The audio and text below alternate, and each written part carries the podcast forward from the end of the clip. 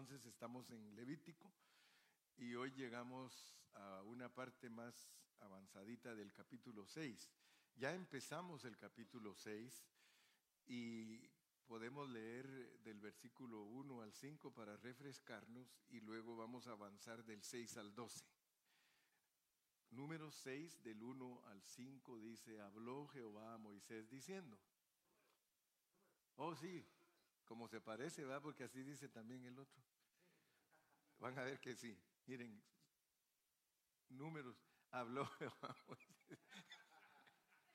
O sea que Levítico y números se parecen mucho y también Éxodo y Deuteronomio. Por eso se llama la Torah, es la ley de Dios para el pueblo de Israel. Habló Jehová a Moisés diciendo, habla a los hijos de Israel y diles, el hombre o la mujer que se apartare haciendo voto de Nazareo para dedicarse a Jehová, se abstendrá de vino y de sidra, no beberá vinagre de vino, ni vinagre de sidra, ni beberá ningún licor de uvas, ni tampoco comerá uvas frescas ni secas.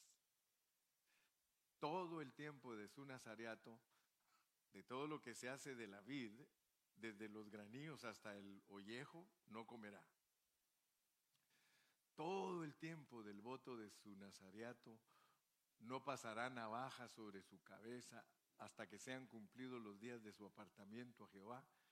Será santo, dejará crecer su cabello. Vamos a parar allí y solo refrescarnos para que así entendamos el mensaje que sigue. Dijimos que para nosotros los cristianos del Nuevo Testamento, todas estas cosas son tipología, son símbolos, son sombras. Gaby, Dios te bendiga, mija. Ya te saludé, pero quiero saludarte otra vez. Para nosotros son símbolos, para nosotros eh, significan cosas espirituales. Muchas personas desprecian el Antiguo Testamento porque no les han enseñado lo que ese testamento contiene. Y todos nosotros debemos de poner atención porque todo lo que Dios puso al pueblo de Israel a hacer, Él estaba pensando en nosotros. Eso es maravilloso, hermano, que Dios teniendo un pueblo literal, haciendo cosas literales, esté pensando en nosotros. Porque Él los tenía haciendo cosas literales a ellos. O sea que a ellos literalmente cayeron de esclavos en Egipto, literalmente los liberó, literalmente los metió a un desierto, literalmente les hizo llover pan del cielo, literalmente les pidió todas estas cosas, todos, todas estas cosas. Pero estaba pensando en nosotros. Eso lo puede entender uno a través del apóstol San Pablo, que todas esas cosas dice que fueron escritas para nosotros. Así lo, así lo dice el apóstol Pablo. Por tanto, nosotros tenemos que decir gracias Señor porque todo lo que fue escrito en el Antiguo Testamento es para nosotros, para poderlo aplicar a nuestra vida. Ahora, noten ustedes que Dios se da a conocer a nosotros por medio de los tratos que Él tiene con sus, remanentes. Por ejemplo, Él trató con Israel y cuando estaba tratando con Israel, estaba pensando en nosotros y las cosas que estaban haciendo ellos tenían que ver con nosotros. Ahora nosotros estamos haciendo cosas que no tienen que ver con ellos, sino que tienen que ver con los que vienen.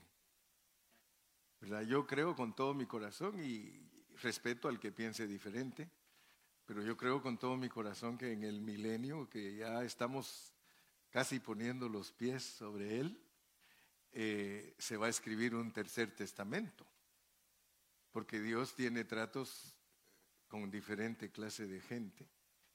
Y yo, yo sí creo porque los que se han emocionado sirviendo a Dios en este tiempo, creen que Dios lo quiere para ahora. Por eso los mormones se emocionaron y ellos escribieron un tercer testamento. Al grado de que ellos, usted les pregunta cuál es el tercer testamento, es el libro de Mormón. Y se parece mucho a la Biblia. Se parece y ellos dicen, estamos seguros que este es el tercer testamento de Dios.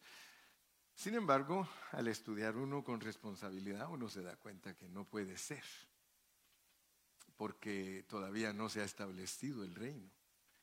Ya cuando se establezca el reino, y como así suceden las cosas, en los primeros 100, 200 años es que Dios escribe todo lo que va a exponer en esa dispensación.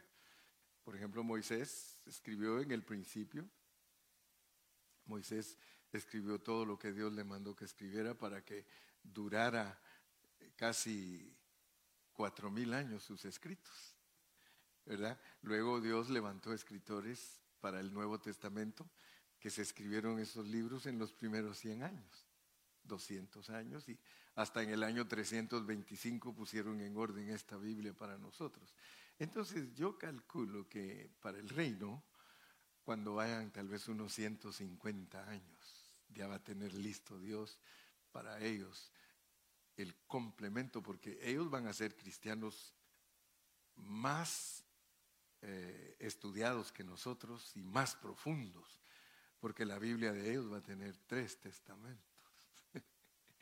Entonces ellos van a tener que ser personas que que, verdaderamente van a conocer a Dios desde Génesis y ya no se va a decir hasta Apocalipsis, sino que a lo mejor va a ser ah, hasta San Guadalupe. no, que no te libre porque a él no lo va a librar. Es que él se llama Lupe. No, es que acuérdense que Dios siempre escribe de lo que lo anterior sirve para nosotros, lo de nosotros sirve para otros. Entonces lo de nosotros se va a escribir. Ustedes ténganlo por seguro, eso se va a escribir. Pero nosotros no sabemos todavía, Dios no nos ha revelado que hombres sobresalieron, pero grandemente en esta época, para tenerlos como libros, para, para instruir a ellos, ¿verdad? O sea que Dios siempre, acuérdense que estoy basado en la palabra de Dios, no estoy especulando. Porque alguien puede decir, y el hermano Carrillo, ¿de dónde se saca esas sus ocurrencias? ¿Verdad? Puede ser que alguien diga. Y yo le digo, respéteme porque yo lo respeto a usted, el que me esté escuchando. ¿verdad? Ustedes que están aquí, no. Esos que nos están viendo por tele. Yo les digo, nosotros los respetamos a ustedes y ustedes respétennos a nosotros. Porque aquí hay freedom of speech. Tenemos libertad de expresarnos. Y Dios es el que inspira. Dios es el que va a decidir cómo se va a enseñar en el siguiente. Pero ¿en qué me baso yo para hablar de eso? En el sabio Salomón. Porque él dice, ¿qué es lo que fue? Lo mismo que será. ¿Qué es lo que será? Lo mismo que fue. Y no hay memoria, dice. Y no hay memoria.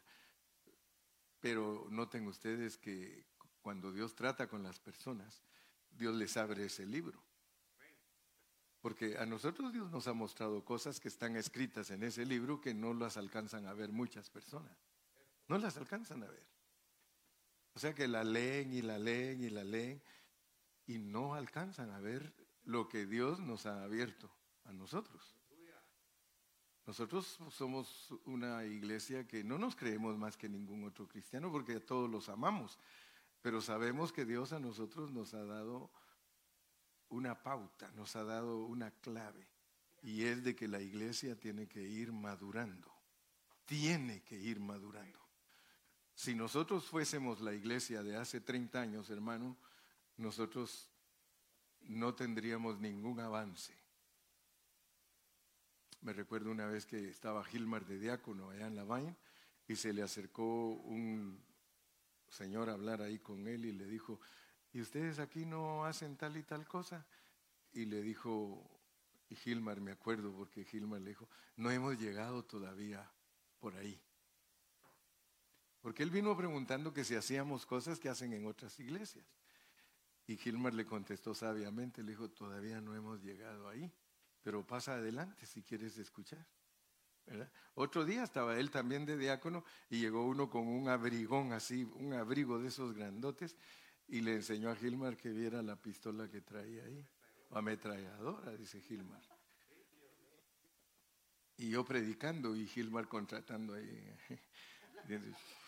Get out of here, get out of here. Pero imagínense. Sí. Pero fíjense, cosas que nos pasaban.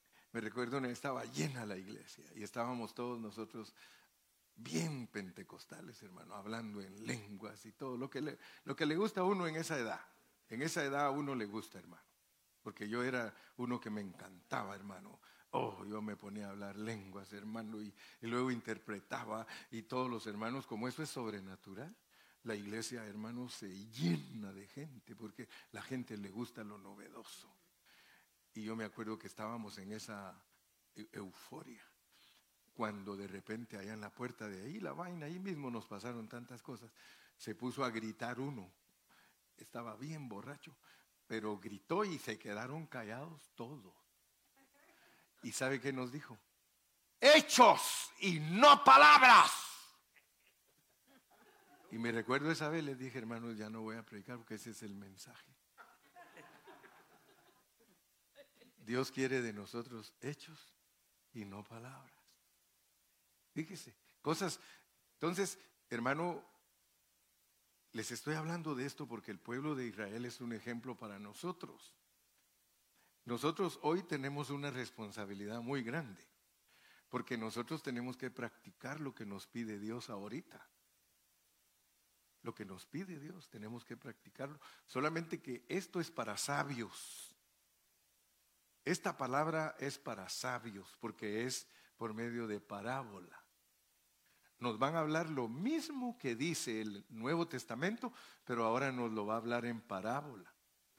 Dice aquí que si alguno de nosotros quiere ser nazareo, eso tiene validez, hermano. No van a creer ustedes que ser nazareo significa solamente ser una persona del Antiguo Testamento, ser Sansón, ser Samuel. No, para nosotros ser nazareo es cuántos de nosotros decidimos apartarnos para Dios, consagrarnos para Dios. Porque, hermanos, nosotros somos cristianos, amamos a los hermanos, ofrendamos, diezmamos, pero muchas veces no tenemos un corazón 100% para Dios. Nosotros tenemos que saber qué significa, hermano, tener, hacer un voto nazariato. Nosotros tenemos que saber qué es no pasar navaja sobre nuestra cabeza. Fíjese que yo, yo estaría descalificado en el Antiguo Testamento de ser nazareo porque tendría que dejarme crecer el pelo y se darían cuenta que ando con peluca, aparentando ser nazareo. Imagínese usted yo con mi peluca ahí, soy nazareo. Van a decir fuera, fuera. O sea que ellos estamos descalificados, Tony. Para ser nazareos nosotros no, no podíamos eso, gracias a Dios, hermano, que yo no nací en ese tiempo, porque si yo hubiese sido uno de esos que aman a Dios y hubiera sido como Tony, como Ángel, hermano, o como mi hermanito Eric, no, no nos hubieran dejado ser nazareos. ¿Verdad, hermano Eric? Ahí nos descalificados, no nazareos. No, y no crean, me la han puesto por molestar los hermanos. En ciertas fiestas de la iglesia, una vez trajeron unas pelucas, pónganselas al pastor, pónganselas. Y me pusieron, hermano, y ahí andaba yo todo greñudo, todo greñudo. Pero si nosotros no sabemos, hermano, qué nos quiere decir Dios a través del Antiguo Testamento, nosotros no vamos a poder cumplir con Dios con los requisitos que Él quiere para que participemos de su propósito, porque ese es el objetivo. El objetivo es participar de su propósito. No es ser cristianos y ser felices, porque la mayoría cree que para que, el ser cristiano es para ser feliz, para ser sobresaliente, para tener éxito en la vida, para hacer buenos negocios. No, hermano, es para participar lo que hay en el corazón de Dios. Amén. Entonces, el hecho de que uno sea alguien que no pasaría navaja sobre su cabeza, nosotros tendríamos que leer Primera de Corintios 11. En Primera de Corintios 11 dice que Dios, Dios es cabeza de Cristo, que Cristo es cabeza de la iglesia y que el hombre es cabeza de la mujer. Y la razón por la cual uno debe saber qué es no cortarse el cabello es nunca debemos de dejar de depender de Dios. Una esposa es dependiente, no es independiente. Cuando una esposa se cree independiente, va a tener problemas. Va a tener problemas en su hogar. Porque Dios nunca ha puesto a la mujer como independiente. Entonces la iglesia podría hacer lo que quisiera. Porque realmente dice que todo esto es de Cristo y la iglesia. ¿Verdad? Porque cuando uno lee eh, Efesios 5, y ahí dice que maridos, amada vuestras mujeres como Cristo amó a la iglesia, bla, bla, bla, bla. Y luego dice, mas yo digo esto de Cristo y la iglesia. Cada vez que Dios está hablando de la mujer, hermano, está hablando de la iglesia más que de las esposas. Lo que pasa es que la mayoría de nosotros los predicadores solo sabemos usar la Biblia para hablar del esposo y la esposa y hacer chistes y anécdotas y todos gozosos y sin edificación. Yo le pido a Dios que cuando tengamos nuestro retiro matrimonial sea un retiro bien edificante, en el que tengamos como lema vivir a Cristo para que se acaben nuestros problemas del hogar. Porque mientras nosotros no vivamos a Cristo, los problemas del hogar persisten. Allí van a estar siempre.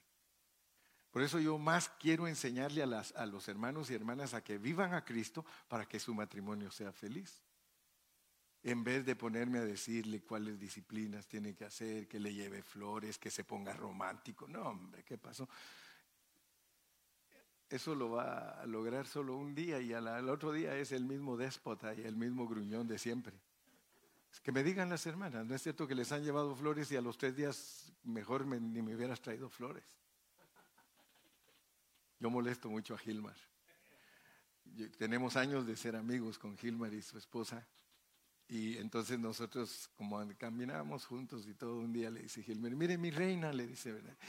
Gilmar, por Dios le digo, ya al ratito vas a estar peleando con ella. Porque cuando le dice reina, dice ella, ya sé que al ratito me va a estar tratando duro. Pero pues quiero que ustedes sepan que cuando se habla en la Biblia, todo lo relacionado al hombre y a la mujer es Cristo y la iglesia. Es Dios y nosotros y no nos vayamos a confundir. Dice que el voto nazariato tiene que ver con apartarse para Dios, ser santos y dejarnos crecer el cabello. Traducido a un hablar cristiano, digamos, traducido a un hablar nuevo testamentario, ser gente que está totalmente apartada para Dios y que depende totalmente de Dios y que eso es lo que lo hace bella a una mujer, porque su cabello hace bellas a las mujeres. Amén. Yo estoy de acuerdo que una mujer no tenga cabello cuando ya pues le dijeron que tiene cáncer o pero entre más se deje crecer su cabellito, su actitud cambia. Su, créanme, Créanme, si una mujer se empieza a cortar el pelo y a cortarlo y a cortarlo, ya cuando están viejitas, pues ni modo, ya no se logró la cosa. No se logró la cosa, pues ni modo. Pero, pero mientras las mujeres están jóvenes, tienen que tener su cabello porque lo manda Dios en el Nuevo Testamento. En el Nuevo Testamento es deshonroso a la mujer cortarse el cabello y al hombre. No, eh, usted por lo menos cubre su, su servicio, sí que tenga cubierta la cerviz, este, este huesito de aquí, mire. Pero entre más lo tiene cubierta, mejor esposa sería.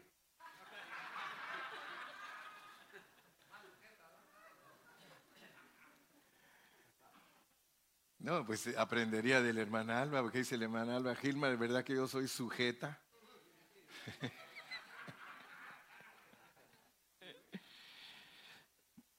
ya nos refrescamos. Entremos al mensaje de hoy, versículo 6, 6, 6. Ahora, Yo quiero que ustedes se den cuenta y, se recuerden que en el capítulo 5 habló de que si la mujer se descarriara y el hombre tuviera celos, ¿cuántos se acuerdan? En el 5 habla de un esposo celoso y vimos con, con, la Biblia, vimos que se refiere a Dios y que Dios, uno de sus nombres es celoso. Entonces aprendimos que Dios es celoso con su iglesia. Después de eso nos empieza a hablar del Nazareo, cómo es una esposa que es fiel, es una persona que es con voto nazareo. La iglesia con voto nazareo es la esposa correcta.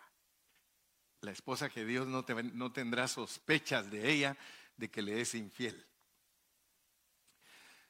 Todo el tiempo que se aparte para Jehová, no se acercará a persona muerta. Ya hemos hablado de esto. Y no vayan a creer que me gusta hablar de esto. Yo hasta a veces quisiera ya terminar números y seguir con Deuteronomio. Pero Dios me dice, despacio Gilberto, que mi pueblo aprenda. Que mi pueblo aprenda. Todo el tiempo que nosotros seamos nazareos, si ya entendimos lo que es ser nazareos como una esposa fiel a Dios, no nos debemos acercar a persona muerta. Si fuera ahora en el Nuevo Testamento ese pasaje, yo lo cumpliría, pero súper bien, porque yo ni, ni, siquiera a mis hermanos, ni siquiera a mi mamá, me puse a tocarla cuando estaba muerta. Yo me porté bien con ella cuando estaba viva. Y la abracé hasta pasado mañana cuando estaba viva. La besé cuando estaba viva. Le di feria hasta pasado mañana cuando estaba viva. Entonces cuando ya estaba muerta, yo hasta dijeron algunos, usted es bien fuerte, ¿verdad? ¿Por qué le digo? Porque usted no llora. Mire, no lloro enfrente de algunos porque a veces ando por ahí solo y de repente me acuerdo y me pongo a llorar. Ya no tengo mamá. Híjole. Hace poquito dije, ya no tengo dos hermanos. Yo voy atrás. Sí, porque rápido uno dice, bueno, estamos esperando turno. El asunto es de que vamos a entender a qué se refiere el no acercarnos a personas muertas nosotros en el Nuevo Testamento. Y usted se va a quedar sorprendido. Porque el Señor Jesucristo dijo, deja que los muertos entierren sus muertos. Yo no soy prejuicioso, no la gran. Yo no soy prejuicioso, pero yo he visto que hay muchos cristianos, no, no son de aquí, no son ustedes, que le dan mucha importancia a su familia que no es cristiana. Le dan mucha importancia a su familia que no es cristiana. Y eso es lo que quiere decir aquí, que si nosotros estamos consagrados, no debemos por qué estar homenajeando a las personas de nuestra familia que no son cristianas.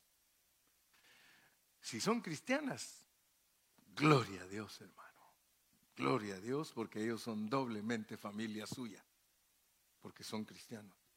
Pero si no son cristianos, hermano, usted tiene que tener mucho cuidado porque va a ver cómo trata Dios con la muerte. Fíjese que para Dios la muerte es más horrible que el pecado, que el pecado. ¿Quién se puede imaginar, hermano? Fíjese, ¿quién se puede imaginar que un hermano que lo agarramos en curva pecando no lo vea a Dios tan mal que a un hermano que le da mucha pleitesía y mucha importancia a su familia que no es cristiana. Por eso, y mire, ustedes no me dejan mentir. Los judíos, si un judío deja de ser judío, lo desconocen totalmente su familia. ¿Sí o no? Si un católico deja de ser católico, lo desconoce totalmente su familia. Entonces, ¿por qué ustedes no son así? Entonces, ¿por qué nosotros no somos así, hermano? ¿Por qué nosotros, ay, ese es mi hermanito, si con él me echo las chelas? ¿Por eso andas atrás de él? ¿Porque con él te echas las chelas? Porque invita, dice aquel. ¿Por qué, ¿Por qué andas atrás de tus familiares que no tienen arte ni parte con Cristo? Está bien que los saludes. Es más, si vienen a visitarte, no vayas a ser como muchos. Muchos los llegan a visitar y es día de ir a la reunión y les pregunta el pastor, ¿y por qué no viniste? Es que vino mi tío desde Texas. Y, y mire hermano, nosotros fuimos enseñados que si vino tu tío de Texas y no es cristiano, le digas, espérame, voy a ir a la reunión, al rato regreso, si te da hambre, ahí deja hecha la comida, ahí está en la refri, la calienta si quieres, y si quieres, vete a dar una vuelta y nos juntamos, yo regreso a las 3 de la tarde. Hermano, mire, créame sinceramente, esto que estoy hablando es serio, hermano, esto es serio, esto no es cualquier cosa, porque no vamos a agradar a Dios como nazareos. Hay muchos que pudiendo negarse, pudiendo negarse, no se niegan. Cuando a usted lo invita a su familia, que no es cristiana, y ellos a veces quieren que usted haga cosas que usted ya no las hace porque usted ya no es de esa religión. Y entonces ellos, ay, pero ustedes los evangélicos son así, asá, porque ustedes no hacen lo que nosotros hacemos, en cambio nosotros íbamos con ustedes. No, mi hermano. Aquí aprendemos a ser cristianos o no somos. ¿Saben ustedes que una vez se fue una familia de aquí de la iglesia? Porque me dijeron que su familia, la parte de su... Y, y, escúchenme bien, no estoy mintiendo. Los hermanos saben, los que me conocen y los que conocen de quién estoy hablando. Me dijo, hermano, este, mi tía quiere que cuando hagamos el servicio de funeral de mi mamá, una parte la haga el cura y otra parte usted. Le dije, disculpe mi hermana, ¿usted es cristiana? Sí, pues aquí estoy con usted por 20 años. Me extraña, le digo, que usted me quiera meter a mí en esa, en, en esa situación. Le digo, yo voy a predicar lo que vivió su mamá. Su mamá vivió como cristiana. Su mamá. ¿Qué hicieron, hermano? Se fueron de la iglesia. Hace poquito la misma situación tuvieron por allá, pero ellos fueron firmes. ¿Sí? Yo le doy gracias a Dios por el hermano Daniel y por su hija. A ellos, su otra hija que no es cristiana, quería que hicieran una misa. Y lo dijo la hermana Grise, lo siento, pero mi mamá no era católica. Todo el tiempo que estemos apartados para... No les estoy diciendo que sean maleducados y groseros. Yo les estoy diciendo solamente sean personas con convicción. Con convicción. Porque si ustedes no tienen convicción, nunca se van a ganar a nadie para Cristo. Nosotros nos ganamos la gente para Cristo cuando nos ven que somos decididos. Pero si ellos ven que usted es ahí medio medio, mediocre, flojito ahí, ellos dicen, no, si ese es así, así. Ese es igual. Hermano, créame con todo mi corazón, se lo digo, Dios mira la muerte peor que al pecado. Vamos a leer otro versículo. Ni aún por su padre ni por su madre. Ni por su hermano ni por su hermana podrá contaminarse cuando muera. Porque la consagración de su Dios tiene sobre su cabeza. Dígame usted si no era duro Dios con la gente del Antiguo Testamento. ¿Era duro? Hermanos, ¿era duro Dios con la gente del Antiguo Testamento?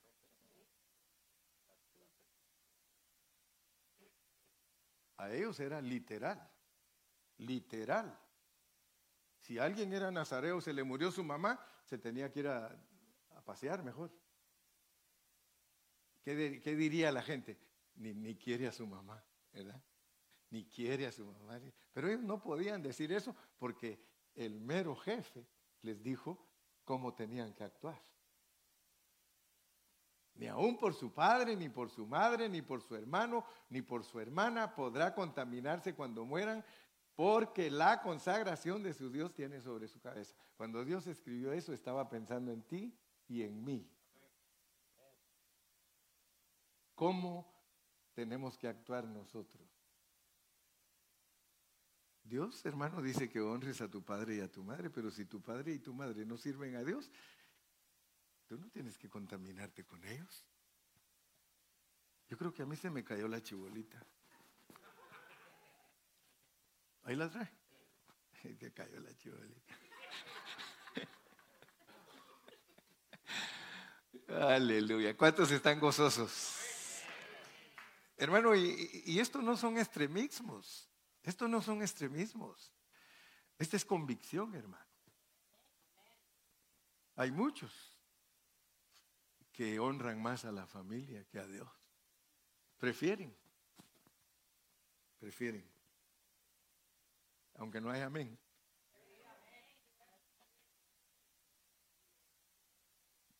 Es tremendo eso de, los muertos, hermano. Vamos, el, el 8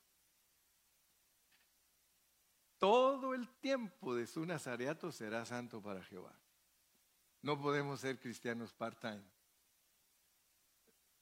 No podemos ser cristianos tres años, pero sin embargo hay hermanos que tres años están activos, tres afuera. Dos años adentro, seis meses afuera. Hermano, todo el tiempo de nuestra consagración, nosotros somos santos para Dios. Todo el tiempo. Vosotros sois pueblo santo, real sacerdocio, nación santa, pueblo, pueblo adquirido por Dios. Nosotros le pertenecemos a Él. Entonces solo pónganse a pensar ustedes qué glorioso va a ser para nosotros que nos desarrollemos como una iglesia madura. Porque de nosotros se puede escribir si nosotros colaboramos con Dios.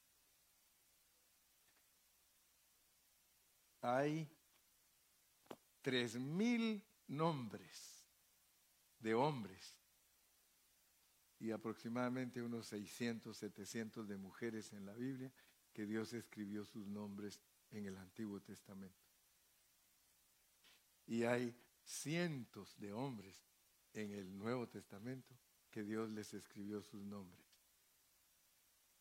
Ahora fíjense pues, dice que no nos gocemos porque Satanás se sujeta, que no nos gocemos por ninguna cosa milagrosa, sino gozaos porque vuestros nombres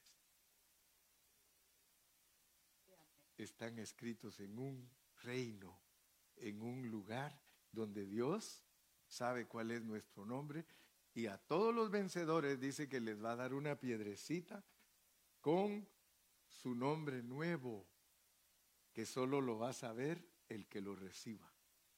Aleluya. Versículo 9. Si alguno muriere súbitamente junto a él. Fíjese, hermano, esa clase de muerte me impresiona a mí porque qué culpa tengo yo que se muera alguien al lado mío. Pero mire, dice, si alguno muriere súbitamente junto a él, su cabeza consagrada será contaminada. ¿Qué quiere decir eso para nosotros, hermano? Porque en esa muerte no tenemos control nosotros.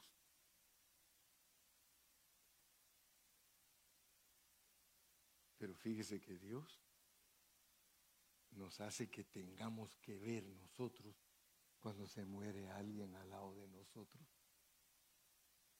Eso nos muestra que en nosotros hay una responsabilidad bien grande. Si alguno muere súbitamente junto a él, su cabeza consagrada será contaminada. Por tanto, el día de su purificación traerá su cabeza al séptimo día la raerá. Fíjese pues, la, la pelará. Se, rasurará. Quiere decir, hermanos, que, vamos a decir, el hermano Carrillo está sentado aquí. Y aquí está sentada la hermana Carrillo. Y yo me voy a poner yo, y, yo me muero súbitamente, hermano. En el Antiguo Testamento. Y ella es Nazarea. Le arruiné su nazariato. Le arruiné su nazariato y se tiene que pelar. Y tiene que terminar su voto. ¿Por qué? Porque yo me morí súbitamente a la odea en el Antiguo Testamento. Trasládelo al Nuevo. A ver quién me ayuda, a ver, ejercítense. A ver, Jorge, ¿cómo lo explicarías tú? Que si un, hermano andamos juntos, pero comete un error y se dan cuenta un pecado, yo andaba junto con él. Aunque yo no cometí nada, yo también iba, estaban piqueando, yo no había piqueado. Dime con quién anda.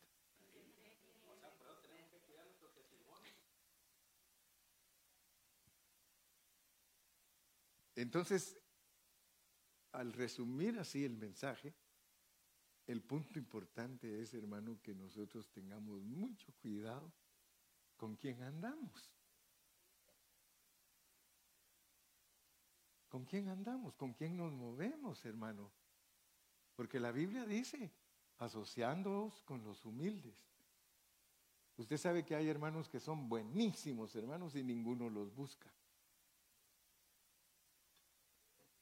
¿Sí? Y no los buscan. ¿Por qué? Porque dice, prefiero con aquel porque aquel es de mí. Aquel jala conmigo. Y con los que no jalan con él, ni siquiera le interesan, hermano. Hágase una pregunta a usted. ¿A quiénes de aquí ha invitado usted que nunca ha invitado? ¿Por qué no los invita? ¿Por qué no los invita? Sino que siempre, siempre con los mismos.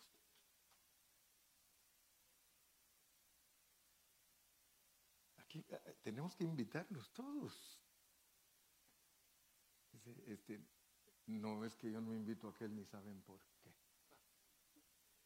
Me cae mal. Me cae gordo. Claro, porque canta, es cantón.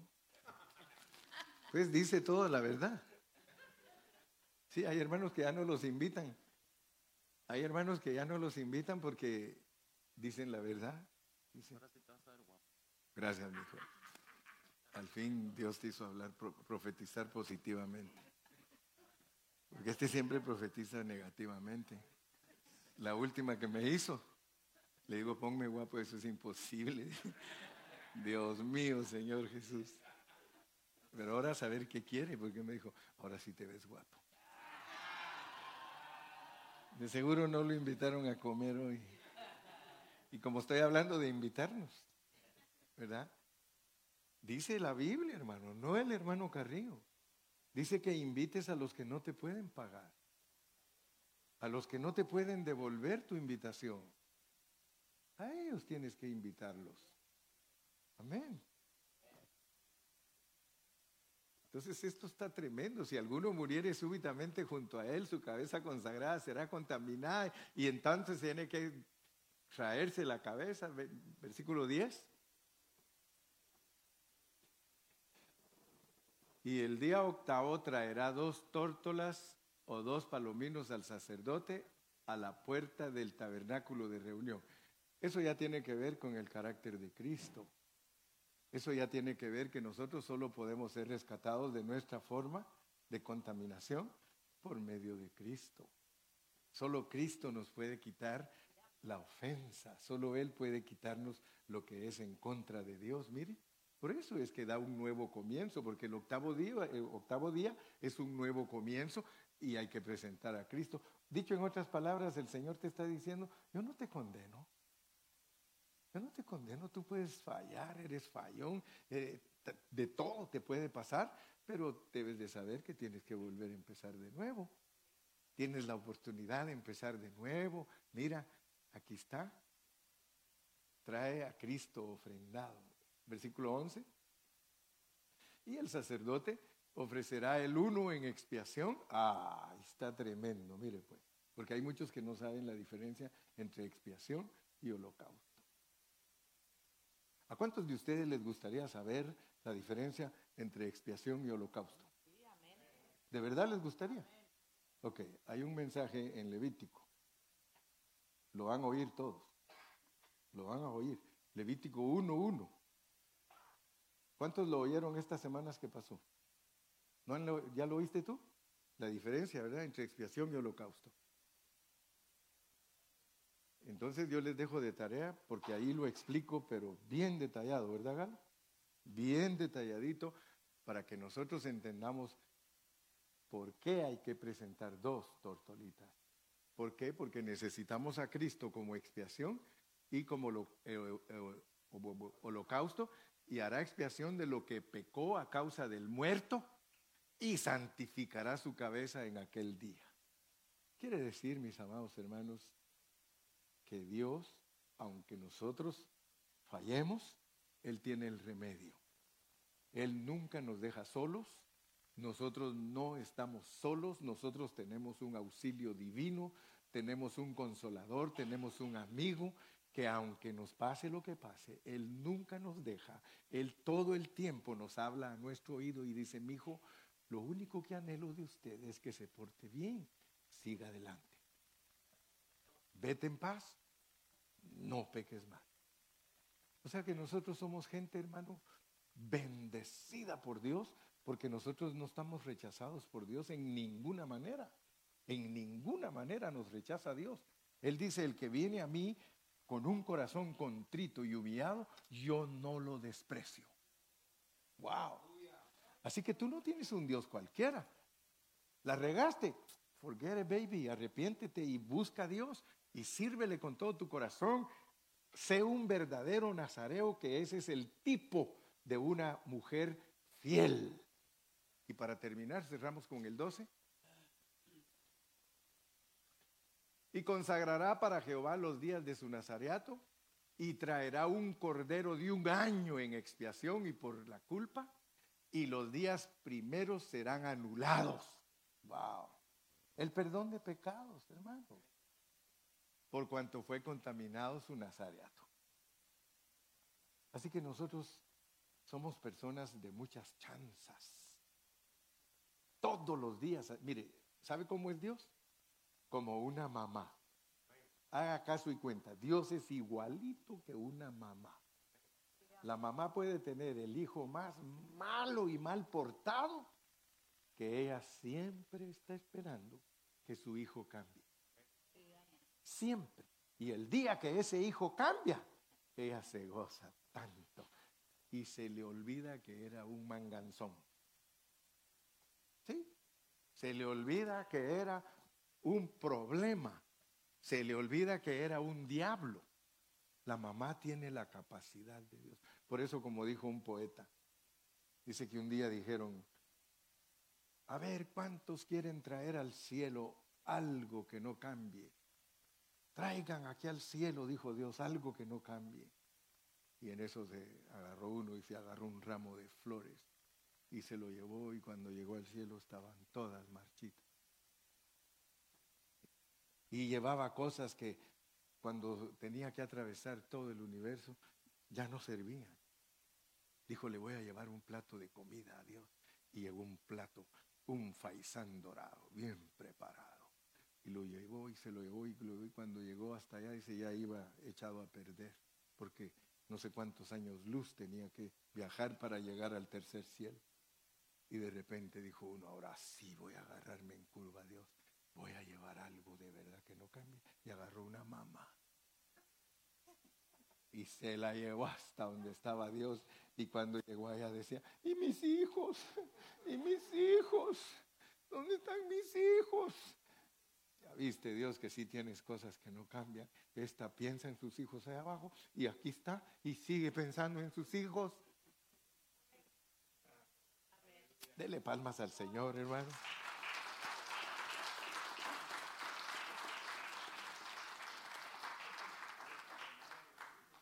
Me escribieron a mí, me dice, pastor, ¿cómo siguió? Le digo, aquí ya yendo para arriba, pero me acordé, no, no, no, para el cielo. Es decir, ya voy para arriba de la enfermedad, porque si no van a creer que ya me quiero ir, ¿verdad? Gloria a Dios. Que Dios me los bendiga a todos en esta mañana. Vamos a cantar un canto